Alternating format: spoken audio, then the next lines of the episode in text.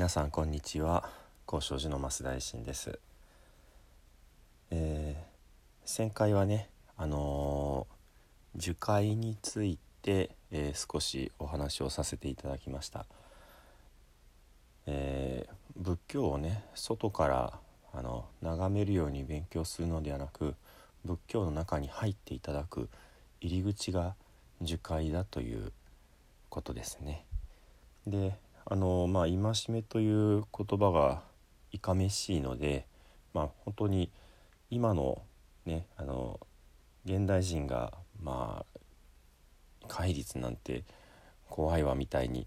思うように昔の方も日本人はねあの、まあ、自分は戒律を守れるような器じゃないよってあの遠慮されたりしてきた歴史もあります。ですから私が「樹海は大事だよ」って言いながらあのじゃああの是非となかなか なりにくいかなという部分があるかと思います。でねあのこれはインドの言葉でですねあの樹海の海はシーラという言葉なんです。で対して、えー戒律の律律の方はヴィナヤという言葉でね、まあ、何が言いたいかっていうと戒律って一言で言ってしまってますけども実は戒と律は別々なんですね。で皆さんがあのそんな戒律なんて守れないわってイメージされるのは実は、えー、ヴィナヤ律の方だと思うんです。これは、えー罰則がある、えー破ったらこういうまあ、うん、罰を受けるというかねあのそういった性質のものになります。対してじゃあ戒は罰則がないのかというとその通りでして、えー自分の中で、えーまあ、反省をする、まあ、材料にするというかねあのそういったものになります。まああのこの戒と律の混同は日本ではなく中国から始まっています。ですので仏教が、えーインドから中国に渡ってきた時点でもう絶対にそれこそ死んでも守らなきゃいけない、えー厳しい掟みたいな感じでね、あのーまあ広まっていった部分があるんですね。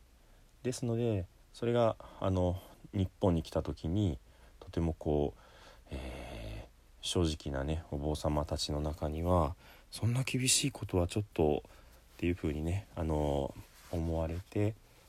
例えば親鸞上人のようにあの戒そのものをね守れないという立場でもう戒名はつけずに法名というふうにねなってる宗派もあのあられるわけです。ですのであのまあこれは別に親鸞さんの勘違いというわけではなくって戒と律がそもそも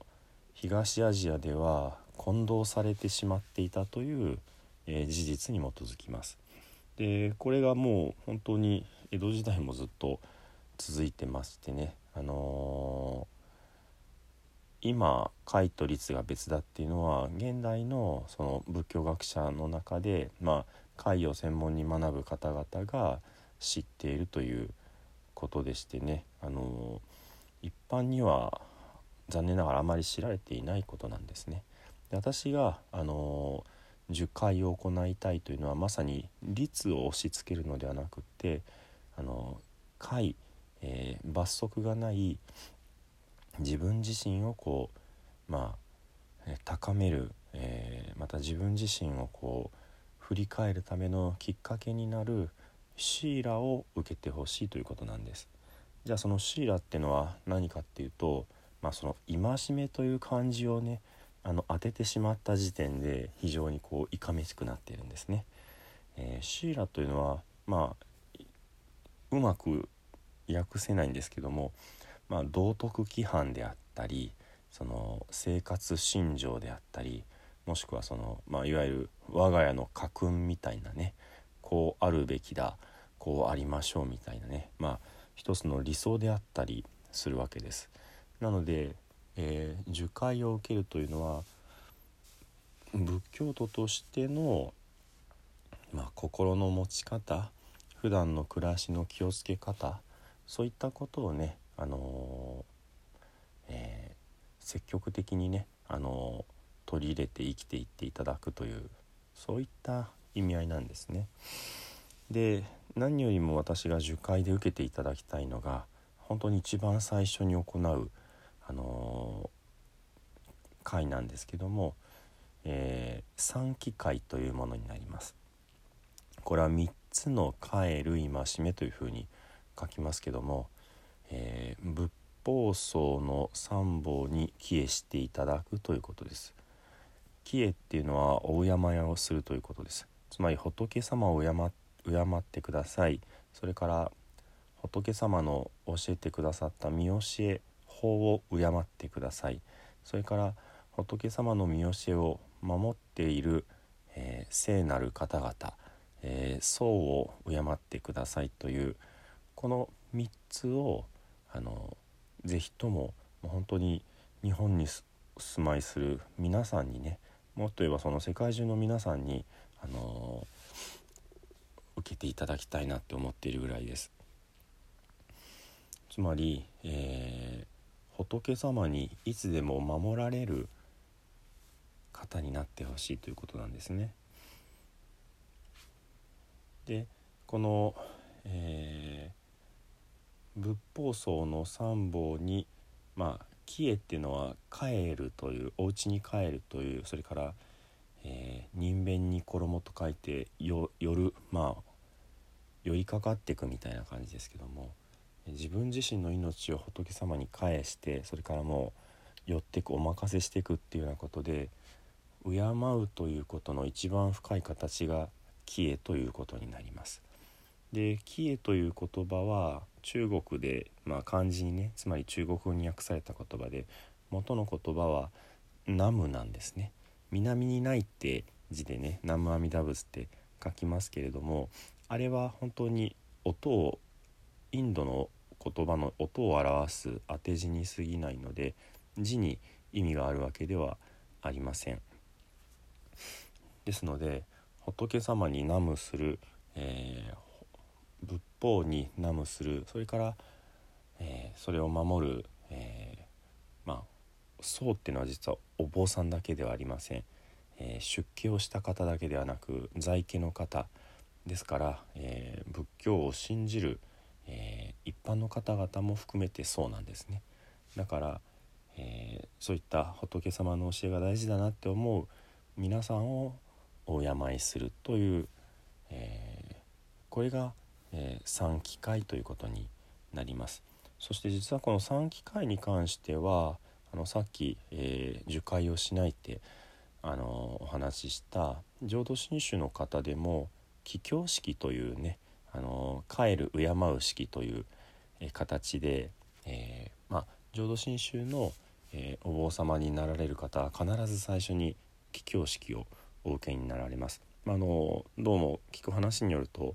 お寺のお子さんたちが多いので本当に小学校の時に帰郷式を受けるとかねそういうパターンが多いようなんですけどもとてもいいことだと思うんですね。つまり、えー、自分自身の生き方の中心に仏様があるというねですのでこのまあいろんな戒めはあるけれども何にも増してこの仏法僧の三歩3つの宝にこう、えー、帰依していただく、まあ、あの大事だなってあのちょっと意識して暮らしていただくこれが私が行いたい受会の根本になります。この仏法僧の三宝三宝って何だろうなっていろいろ考えたことがあってですねあのー一つの大きな磁石というかね、あの生き方の、えー、根本に常にね輝いているそういったものじゃないかなって。これが宗派によっては、まあ、その仏の中でも阿弥陀様を特に、えー、まあ、大好きですよってこうお敬いする南無阿弥陀仏になったり、まあ、その仏法のねあの教えこれが一番すごい教えだってお釈迦様がおっしゃった、えー、まあ法華経がいいなって思われる方は南無妙法蓮華経と言ったりねそういうふうにあのもちろん、えー、真言の方が大日如来様オンアボキャベイロシャナウマカボダラマニハンドマジンバラハラバリタヤウンっていうようなねあのご神言もその南無仏の、えー、まあすごくうん豪華になった発展系みたいなねこの三本に帰依するってところに、えー、どの宗派もこう当然ながら通じていくわけなんですね。なのであの入り口にして、えー、一番こう深いところまで入っていけるねあのこの三機会というものをあのまあ多くの方々にまあおこがましいですけどもお授けしたいなってお授けするということはその方がちゃんとねあのまあ迷っておられたら手を差し伸べる責任があり、えー、まあ、その方がね良くなれば一緒にこう喜べるっていうようなねそういった師匠にまあなりたい師匠でありたいなっていうことを思う次第です。では最後に、えー、南無阿弥陀仏をね十遍を一緒にお唱えいただければと思います。土生十年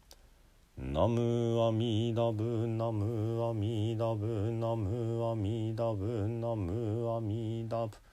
ナムアミダブナムアミダブナムアミダブナムアミダブ